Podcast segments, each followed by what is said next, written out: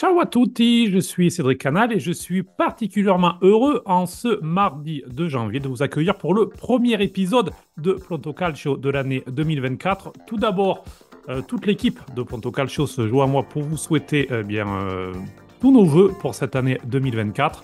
De notre côté, on vous promet bien plein de podcasts pour euh, partager ensemble notre passion de la Serie A. Et pour commencer cette saison, une petite nouveauté, puisque régulièrement, nous ferons des duels sur un thème bien précis, des épisodes sur un seul sujet, oui, non. Et puis euh, voilà, vous pouvez ainsi aussi euh, partager avec nous eh bien, votre avis sur les réseaux sociaux.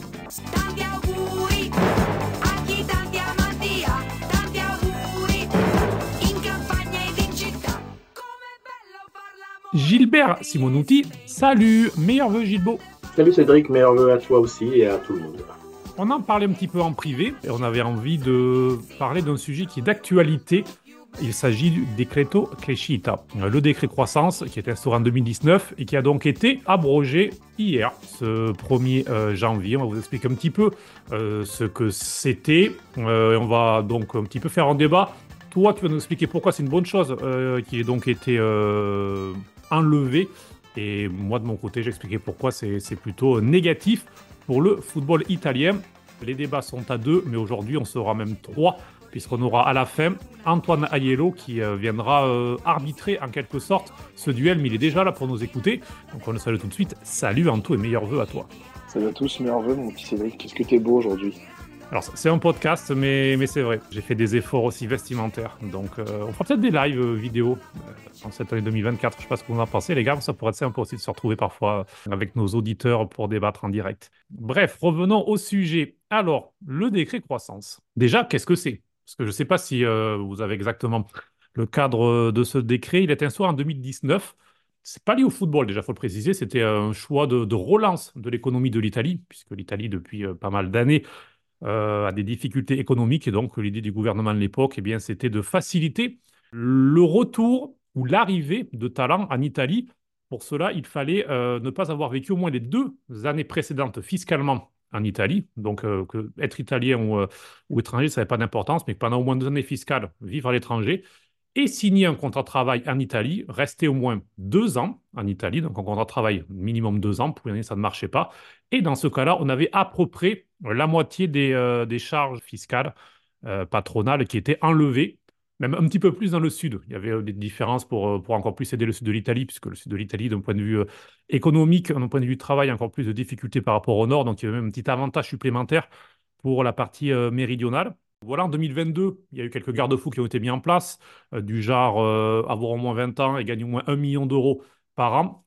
Euh, mais donc, bien sûr, de 2019 jusqu'à il y a quelques jours, le football a, largement profité de cette réforme qui a donc été annulée. Cette loi a été annulée au 1er janvier et a été annulée eh bien, un petit peu au dernier moment par le gouvernement après des semaines de tractative. Donc voilà, c'est terminé. Tous les contrats désormais de travail signés en Italie ne peuvent plus profiter du décret croissance depuis ce 1er janvier. Alors, est-ce que c'est une bonne chose ou pas? On va revenir bien sûr sur le côté football de ce décret. Mais déjà, Gilbo, euh, pour toi, pourquoi est-ce que eh c'est une bonne chose que le gouvernement euh, Meloni ait décidé de supprimer ce décreto crescita Déjà, dans un, premier, sur le premier point, euh, et où je trouve que là, c'est d'un point de vue euh, ne serait-ce que de, concurrence. C'est-à-dire, on a quand même affaire à une concurrence déloyale, très clairement.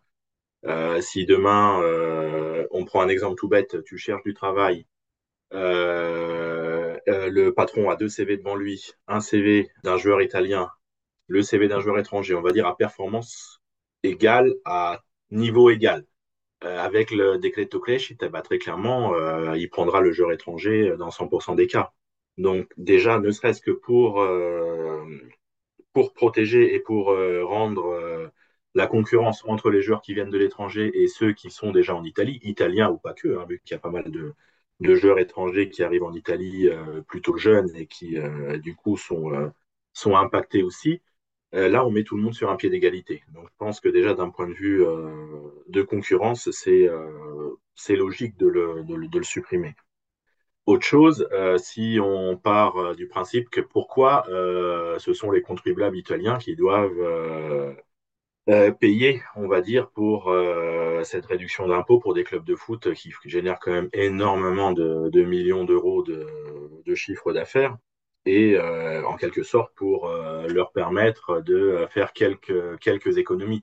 Et j'insiste sur le terme quelques parce que si on prend des clubs comme l'Inter ou le Milan, qui ont, sont les deux clubs qui ont le plus euh, profité du décret cet, cet été, euh, l'économie pour le Milan et pour l'Inter sur les, la première année de contrat, elle est de 6 millions d'euros chacun.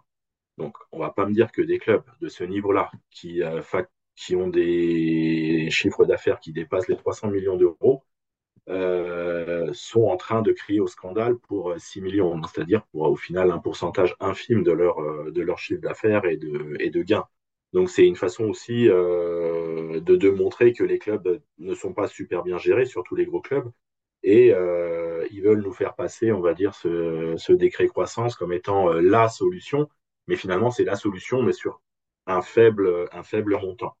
Moi, je pense que cette suppression, voilà, au-delà de la concurrence, au-delà de, la gestion des clubs en elle-même, euh, je suis pas convaincu qu'elle va permettre aux joueurs italiens de prendre euh, toute la place euh, qu'il faut parce que au, final, les clubs, bah, ils continueront de prendre des joueurs à l'étranger parce que c'est vraiment une, politique. Mais moi, ne serait-ce que dans une situation précise où on se retrouve avec le choix entre aller chercher un joueur à 1 million, 1 million et demi d'euros à l'étranger, ou soit lancer un jeune du centre de formation, peut-être que là, il va y avoir des clubs qui maintenant vont un petit peu réfléchir et se dire, bon, on tente d'abord avec notre jeunes, et plutôt que d'aller prendre systématiquement le joueur à l'étranger. Donc, euh, c'est aussi une, je pense que ça devrait peut-être aider un petit peu malgré tout euh, le, joueur italien ou le joueur étranger qui est en centre de formation euh, d'avoir euh, une petite place euh, en plus.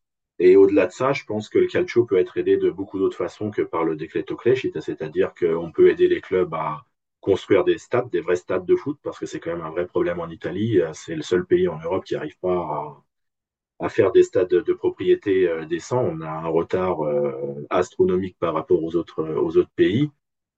On pourrait les aider aussi en investissant, euh, en, permettant, en ayant des aides pour investir dans les centres de formation, euh, ce qui n'est pas le cas aujourd'hui. Donc, il y, a, des moyens d'aider le football autres que de, faire payer moins d'impôts sur l'arrivée de joueurs euh, depuis l'étranger.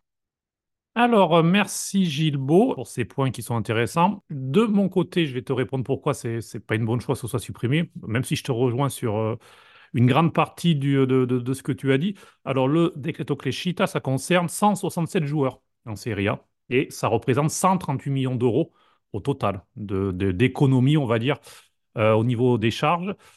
Et d'ailleurs, puisque tu parlais des jeunes, je le dis tout de suite, euh, dans ce Decreto Crescita, il y avait 0,5% euh, des aides, enfin de, ce qui était économisé, qui devait aller, d'ailleurs, qui allait au secteur jeune dans, le football italien. Et ça, le gouvernement ne l'a pas remplacé. Donc voilà, ça montre, je réponds tout de suite sur le côté politique, effectivement, c'est bien beau de supprimer quelque chose comme ça et de faire du populisme, parce que pour moi c'est du populisme. Ce qu'a fait le, gouvernement Meloni, le discours de Salvini derrière pour légitimer était dans le populisme aussi, parce que tu enlèves quelque chose effectivement qui ne représente pas grand-chose que 138 millions d'euros pour l'État italien, pour les milliards et les milliards de déficit qu'a l'État italien, ça va va rien changer. En revanche, c'est taper sur le football, se faire un petit peu de, de publicité sans rien proposer derrière. Parce qu'effectivement, on ne propose rien derrière pour aider les jeunes, on ne propose rien derrière pour les structures, on ne propose rien derrière pour les stades, alors qu'il y a un euro en 2032 qui va être organisé par l'Italie. Donc moi, c'est un petit peu ça le problème. Si on me dit, on supprime le décret croissance, mais on va faire ça pour les stades, on va faire ça pour ça. Très bien, j'aurais dit parfait mais ce n'est pas le cas. Donc, euh, je le disais, donc 160 joueurs. Euh, ces joueurs-là, une partie vont sûrement partir au fur et à mesure, c'est ceux qui ont les gros salaires, parce que j'imagine mal Mike Maignan prolongé désormais à l'AC Milan, sans le décret croissant. J'imagine mal euh, Léao rester longtemps, j'imagine mal Théo, j'imagine mal Marcus Thuram rester longtemps également. Euh.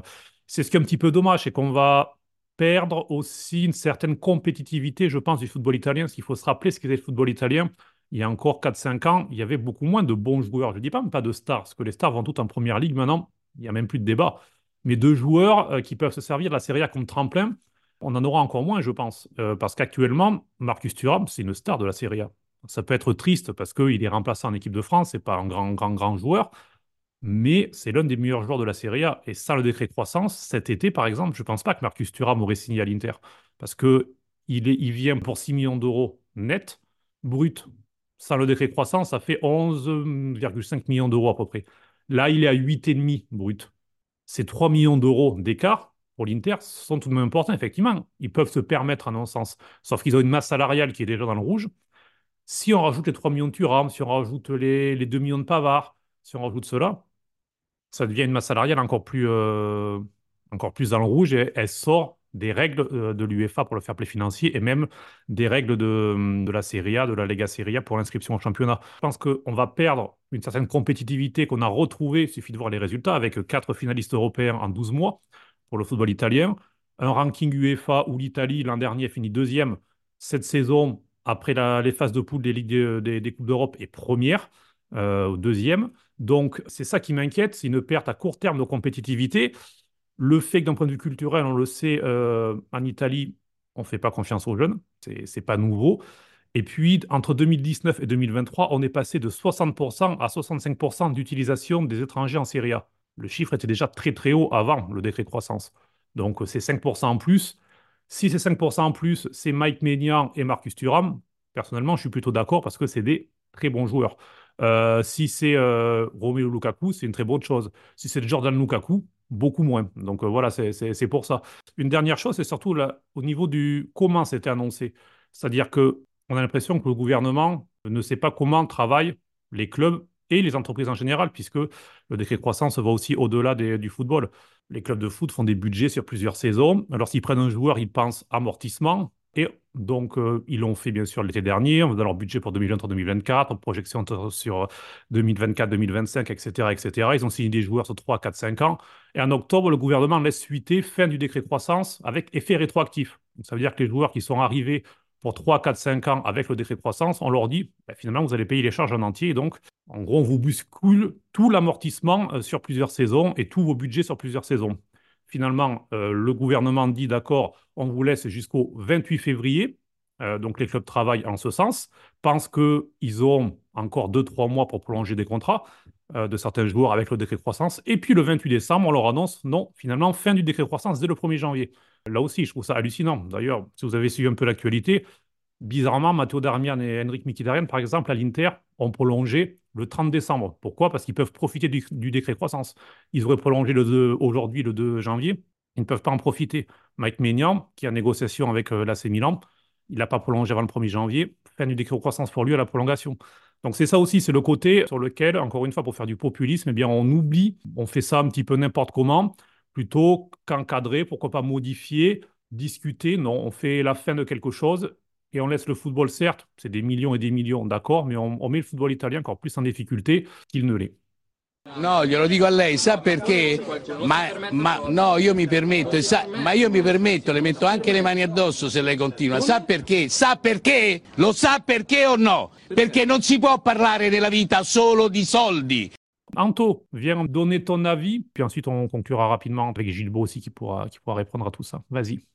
Moi, je pense que dans le, vous avez bien argumenté tous les deux. Moi, je pense que dans le football actuel, euh, il faut quand même voir deux choses. La première, c'est qu'il y a tout s'est polarisé sur la première ligue. Et, euh, et moi, je vais être un peu plus, un peu plus euh, extrémiste. Moi, je pense que ce décret, il est bénéfique pour le football, en fait, mais pas pour le reste de la société italienne. Ça, je suis d'accord avec, avec euh, Gilles que pour la société italienne, c'est pas, c'est pas top. Sauf que c'est aussi compliqué au niveau euh, juridique et légal pour l'Italie de, ils avaient fait cette, la loi, ils avaient créé une espèce de, de, de, comment dire d'exception pour le football, mais c'est obligatoire dans le football actuel parce que bah, sinon ça va appauvrir notre championnat, c'est clair et net et précis.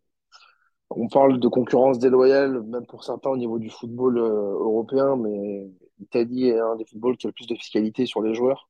On voit déjà que même avec le décret Toclès, on, est quand même en retard par rapport aux autres sans, ce sera encore pire. Et surtout, euh, moi, je crois très moyennement à l'excuse ou à la raison ou de se dire oui, mais ça empêche les joueurs italiens de. Euh, euh, ça empêche les joueurs italiens de, sortir. Moi, j'y crois pas du tout parce que déjà avant ce décret, avant qu'il soit mis en place, on, avait déjà complètement abandonné nos viviers. Donc l'Italie, le football italien est juste la métaphore du football euh, enfin de la société italienne, c'est-à-dire qu'on n'a pas d'argent à mettre dans les infrastructures, donc on ne les mettra pas. Donc c'est pareil pour avec ou sans décret. Et je pense même que sans décret, ce sera pire parce que le fait d'avoir aussi des champions de haut niveau, ça aide aussi nos jeunes. On a à peu près 700 joueurs en Serie A. si on parle de, des effectifs entiers, on a en 30 à 40% d'Italiens. Euh, bon, je laisse les matheux faire le calcul, mais ça veut dire qu'on a quand même un gros tiers de joueurs, italiens. Je pense que pour des joueurs italiens euh, comme euh, euh, Zeroli avec le, le Milan ou d'autres jeunes comme Pafundi ou d'autres, évoluer le week-end contre des grands joueurs ou avec des grands joueurs, ça peut aussi les aider pour la sélection et pour après. Donc je pense que c'est une fausse excuse que le décret empêche de sortir des jeunes. Je pense que c'est un mal qui est italien depuis des décennies. On a eu des gros creux générationnels, ça c'est un autre sujet. Mais la sélection en a pâti même déjà avant ce décret. Et je pense que dans un pays qui est en crise et on sent où les clubs italiens ont du mal justement à cause de leur retard, ce décret Toclech aurait aussi permis de, à la place de mettre l'argent pour les, les taxes pour les salaires, justement d'investir dans d'autres choses. Donc je pense que le budget, les budgets resteront les mêmes. Je pense pas qu'on va avoir un, moi, un exode de grands joueurs. Euh, Il y en a toujours qui viendront parce que c'est obligatoire, mais c'est juste que l'argent pourra être investi euh, que sur ça et pas sur justement sur les jeunes sur les stades sur d'autres choses. Donc moi, je suis plutôt d'accord avec Cédric dans le sens où je pense que c'est une... Moi, je, moi, je l'enlèverai pas parce qu'on est déjà trop, euh, trop en arrière sur les autres et surtout parce qu'avec ce qui se passe, l'actualité footballistique avec la Super League et l'UEFA, l'UEFA ne voudra jamais modérer la Première Ligue parce que l'UEFA compte sur la Première Ligue pour pouvoir tenir son la Ligue des Champions et lutter contre la Super League. Aujourd'hui, ce qui fait que les clubs anglais soutiennent l'UEFA, il faut arrêter de se leurrer, c'est pas les supporters qui crient dans les stades ou, euh, leur super morale, c'est l'argent. Et tant qu'on touchera pas à la, super, à Première Ligue, euh, aux super com de- d'agents qu'ils ont là-bas et à- au salaire des joueurs, et ben, ce sera toujours comme ça. Et, et je trouvais, moi, que c'était plutôt une bonne idée du, du gouvernement italien pour, euh, pour maintenir une compétitivité sportive en général. Parce que, attention, on parle du football, mais ça a aussi servi d'autres sports collectifs en Italie. Oui, le Donc, basket, par euh, exemple, sûr. l'Olympia Milano et le Virtus Bologne, qui sont des équipes de d'Euroleague et qui ont quelques joueurs, notamment américains, qui arrivent de, de NBA parce qu'ils euh, ils sont remplaçants NBA. Ça, ils étaient au-dessus du million et donc euh, ils en ont profité aussi.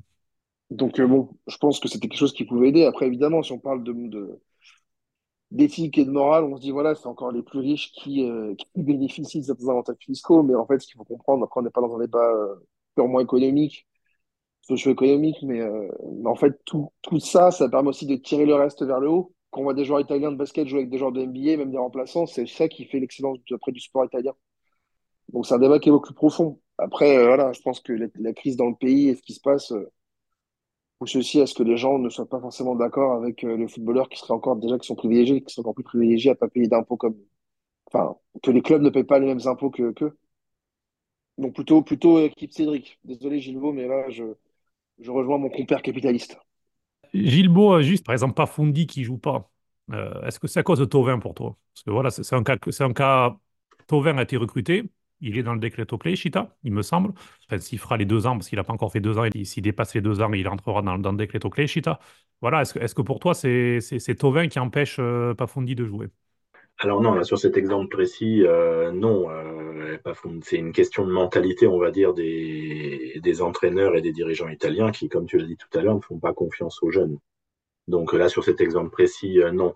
Maintenant, euh, bon, je- moi, je rejoins, je vous rejoins sur euh, sur le la forme. Très clairement, euh, la façon du gouvernement de l'avoir retiré, euh, c'est euh, zéro, quoi. Hein. Euh, s'ils auraient proposé quelque chose à côté en disant, bah écoutez, on le retire, mais en échange, on vous aide sur ça, ça et ça.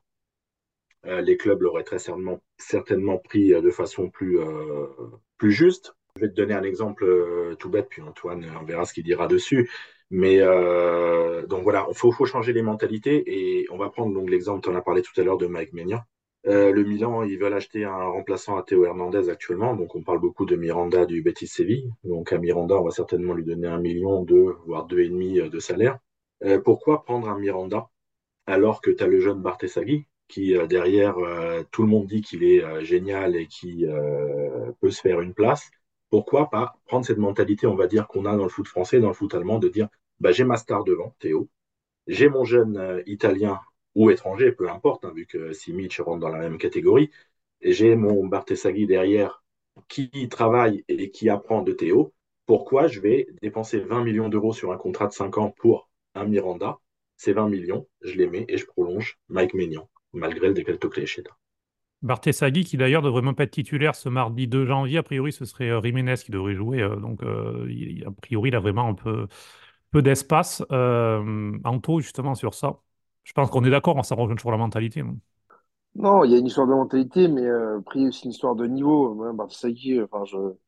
Oui, certains en parlent bien. Moi, quand je l'ai vu jouer, je trouve pas non plus si impressionnant que ça. Après, Gilbert, toi, t'as un, t'as un passé d'agent. Que t'étais dans le football. Je pense qu'il y a aussi beaucoup de choses qui rentrent en ligne de compte. C'est un peu comme le transfert, par exemple. On peut en parler, euh, ça rejoint un peu ce que tu dis. Le transfert de Matteo Gabbia en prêt à Villarreal, qui vient de revenir. Donc, défenseur italien qui était pas trop mauvais, qui a trouvé sa place en dernier avec, euh, Pioli, qui a joué aussi à Scudetto. Défenseur discret, pas un titulaire, mais défenseur discret. Pourquoi est-ce qu'il est en prêt à Villarreal? Parce qu'il était inclus dans l'affaire avec Chukwueze qui est venu. Donc je pense aussi qu'il y a des choses dans les transferts qui. Je pense que justement, comme le football italien est assez impuissant au niveau économique, je vais utiliser une formule un peu, un un peu vulgaire, un peu triviale, mais du coup, parfois les clubs doivent baisser leur froc. Je pense que par exemple, Chukwueze n'aurait pas pu venir au Milan AC, ou le Milan n'avait peut-être pas assez s'ils n'avaient pas envoyé euh, Gabia en prêt. Tout ça pour te dire que quand on voit certains joueurs arriver étrangers, ou etc., c'est qu'il y a des deals. C'est des trucs de, de- d'agents, des trucs de, des économies de bout de chandelle, euh, c'est des trucs comme ça. Après, Miranda, ils en parlaient déjà cet été parce qu'il est en fin de contrat. Donc, c'est aussi une opportunité à faire pour le Milan, sachant que Barsaghi a 18 ans. Donc, bon, c'était aussi pour ça. Mais, euh, et aussi, on peut aussi se dire, malheureusement, que si certains jeunes qui ne sont pas prêts à être titulaires dans le Milan, même s'ils sont jeunes, donc peut-être que Pioli, qui pardon du terme, qui a le feu au cul, eh ben, il préfère mettre, euh, assurer le coup en, décalant un, un Théo Hernandez dans l'axe plutôt que de faire jouer euh, dès le début Simic avec hier et plutôt le faire rentrer. Peut-être qu'en Italie, on se dit aussi dans le sens inverse, qu'avec la presse ou avec les attentes des supporters et la culture des supporters, si on met un jeune et qui, fait une, qui fait une cagade, eh ben, il va être dans le, dans l'œil du cyclone et il va se griller. De toute façon, on, a, on, pourrait jeter la faute sur le décret, sur les mentalités, sur les joueurs eux-mêmes, sur les viviers. Il y a une mentalité particulière en Italie. On n'est pas, pas un pays qui, font, qui jouer les jeunes. Et surtout, on a, toujours beaucoup plus d'appel à acheter un mec qui s'appelle euh, euh, Barthez-Seguinho que Barthez-Sagui. Ça, c'est comme ça. C'est aussi euh, marketing, c'est tout s'entremêle. Après, moi, je trouve quand même que il y a aussi des contre-exemples. La Juve, qui par exemple était dans, dans, dans l'œil de la justice avec beaucoup de problèmes et n'a pas pu recruter certains joueurs aussi au niveau économique, finalement, bah, eux, euh, les a un peu forcés à faire jouer des jeunes. Mais pour autant, c'est pas des jeunes italiens. Non, Ealing, euh, Ealing, Ealing, euh, Barreccia qui ont été prêtés à Frosinone. c'est ça, ils le disent. Donc en plus, c'est-à-dire que oui, tu vas faire jouer des jeunes, mais même dans les viviers, de toute façon, ils recrutent des jeunes étrangers. En fait, le problème de, de l'étranger, il est quand même euh, comme Milan. Simic, euh, c'est un étranger. Enfin, le Traoré. voilà. C'est Mm. ça, Tra- voilà, Traoré, euh, Chaka Traoré. Euh, Il y en a eu avant aussi qui sont partis, comme euh, maintenant, là, ils sont intéressés, euh, Diallo avant. Donc bon, c'est un peu. Moi je, moi, je pense quand même, c'est un autre débat encore, mais je pense que, que Gilbo euh, le saura, vu que c'est un. Il a quelques années plus que nous, on va dire. Mais le vrai problème, c'est qu'il fallait remettre certains quotas euh, comme avant. Sauf que ça aussi, ça serait vécu par la, par, euh, comme quand il y avait Bosman pour rapport au contrat, mais ou, mettre des, des, des, quotas de joueurs euh, italiens euh, pour que, pour que ce soit respecté. Le problème, c'est qu'aujourd'hui, on ne pourrait plus avec les arrêtés européens et le reste. Mais la seule solution pour le football italien, pour vivre, même pour les sélections en général, comme on a pu le voir avec l'Angleterre a quelques années, là, là, ils ont une belle génération, mais ils ont des gros, des gros coups de mou parce qu'ils avaient quasiment que des joueurs qui étaient ou vieux ou qui étaient remplaçants dans leur club. Donc, euh, donc bon, c'est, un problème de base, en fait. À part les Allemands, ils ont une crise euh, en ce moment. C'est dur de faire jouer les jeunes de son vivier parce qu'aujourd'hui, le football a une telle importance financière, marketing, euh, c'est des sociétés qu'en fait, c'est pas comme avant, ils pouvaient faire jouer un gamin et s'il se gourait et qu'il perdait, c'était pas grave. Aujourd'hui, il y a tellement de conséquences financières derrière que en fait, on bah, on peut plus faire jouer des gamins. Les, footballeurs n'ont plus le droit à l'erreur, c'est une vérité. Quand un footballeur marque pas pendant trois matchs, on parle de crise. Après, c'est vraiment culturel parce que au Barça, ils ont lancé des, Gavi et compagnie. Euh, alors c'était une période aussi compliquée pour le club. Donc, puis on voit en, Angleterre, malgré tout, certains jeunes jouent aussi en Allemagne aussi. Donc, c'est vraiment euh, culturel. Alors, je vous donne juste, pour terminer, quelques petits chiffres par rapport au Decreto Crescita. Euh, combien les clubs économisent actuellement? Alors, on me disait, comme ça, à partir d'un million d'euros, euh, il y, y a des clubs qui ont très peu de joueurs, voire pas du tout de joueurs étrangers concernés, étrangers ou qui reviennent encore une fois en Italie, parce que tout à l'heure, je parlais de Matteo Darmian qui a prolongé. Pourquoi? Parce que euh, lui, il est arrivé de l'Angleterre, de Manchester United, donc il a fait partie du Decreto Crescita. Matteo Darmian, même s'il est italien, comme Antonio Conte, qu'elle est venu entraîner l'Inter, il était sous Decreto Crescita aussi, par exemple, faut-il euh, le rappeler? Donc voilà, ça concernait vraiment euh, aussi des, des Italiens. Euh, donc euh, l'AC Milan économise 22 millions d'euros pour le moment, puisqu'il faut rappeler que tout le mercato quasiment l'été dernier a été fait sous decreto crescita de la part euh, de la C. Pareil pour la S Roma, avec une grosse partie pour Lukaku et Mourinho, euh, puisque les deux, euh, à eux seuls, c'est quasiment la moitié de, ces 22 millions d'euros. Après, il y a l'Inter à 15 millions d'euros, la Juve à 12, comme le Napoli, et puis la Lazio à 8 millions d'euros. ce sont à peu près ce qu'économisent les clubs sous decreto crescita. Bon, mais voilà, on a fait le tour, plus ou moins, hein, puisque de toute façon, c'est un débat qui je pense pas qu'il y ait de vraies réponses de, bien, pas bien de toute façon, hein, puisque c'est vrai que ça, crée une concurrence déformée, comme l'a justement dit Gilles au début. Euh, mais voilà, ça, va obliger les clubs eh bien, à, trouver d'autres solutions, puisqu'on sait qu'en Italie, on trouve plutôt des, solutions un petit peu des, escamotages, euh, plus que, des réelles solutions souvent. Donc ben, on verra. En tout cas, quasiment tous les, tous les dirigeants hein, qui ont réagi, euh, que ce soit la Lega Serie A, Marotta, on a entendu aussi, notamment, étaient bien sûr contre la fin de ce decreto Crescita. Gilbo, Anto, merci beaucoup, messieurs. Mais merci à toi. Merci à toi, Cédric. N'hésitez pas à réagir à, ce podcast. Dites-nous ce que vous en pensez aussi des duels. On va essayer d'en faire assez euh, régulièrement, comme ça, sur un sujet précis, sort de oui-non. Vous pourrez aussi, comme ça, réagir sur les réseaux sociaux. N'hésitez pas à partager ce podcast, à le noter, 5 étoiles si ça vous plaît, que ce soit sur Spotify, Apple Podcast, Deezer ou les plateformes de podcast que vous souhaitez. Plus vous nous écoutez, plus vous, nous mettez des étoiles, et plus on a un bon référencement, et donc plus on peut être écouté. Donc, euh, on vous remercie par avance. Il me reste à vous souhaiter une nouvelle fois euh, tous nos meilleurs voeux pour cette nouvelle année 2024. Nous, on se retrouve très rapidement pour d'autres duels, pour de la série A, de la série B, de la série C, de la nationale. On se quitte comme on a commencé avec Santiago de Rafaela Cara. Et que vous soyez de Trieste, en dessous ou même au-dessus, on vous souhaite encore une très très belle année, surtout avec des personnes qui n'ont pas de problème. Ciao, ciao.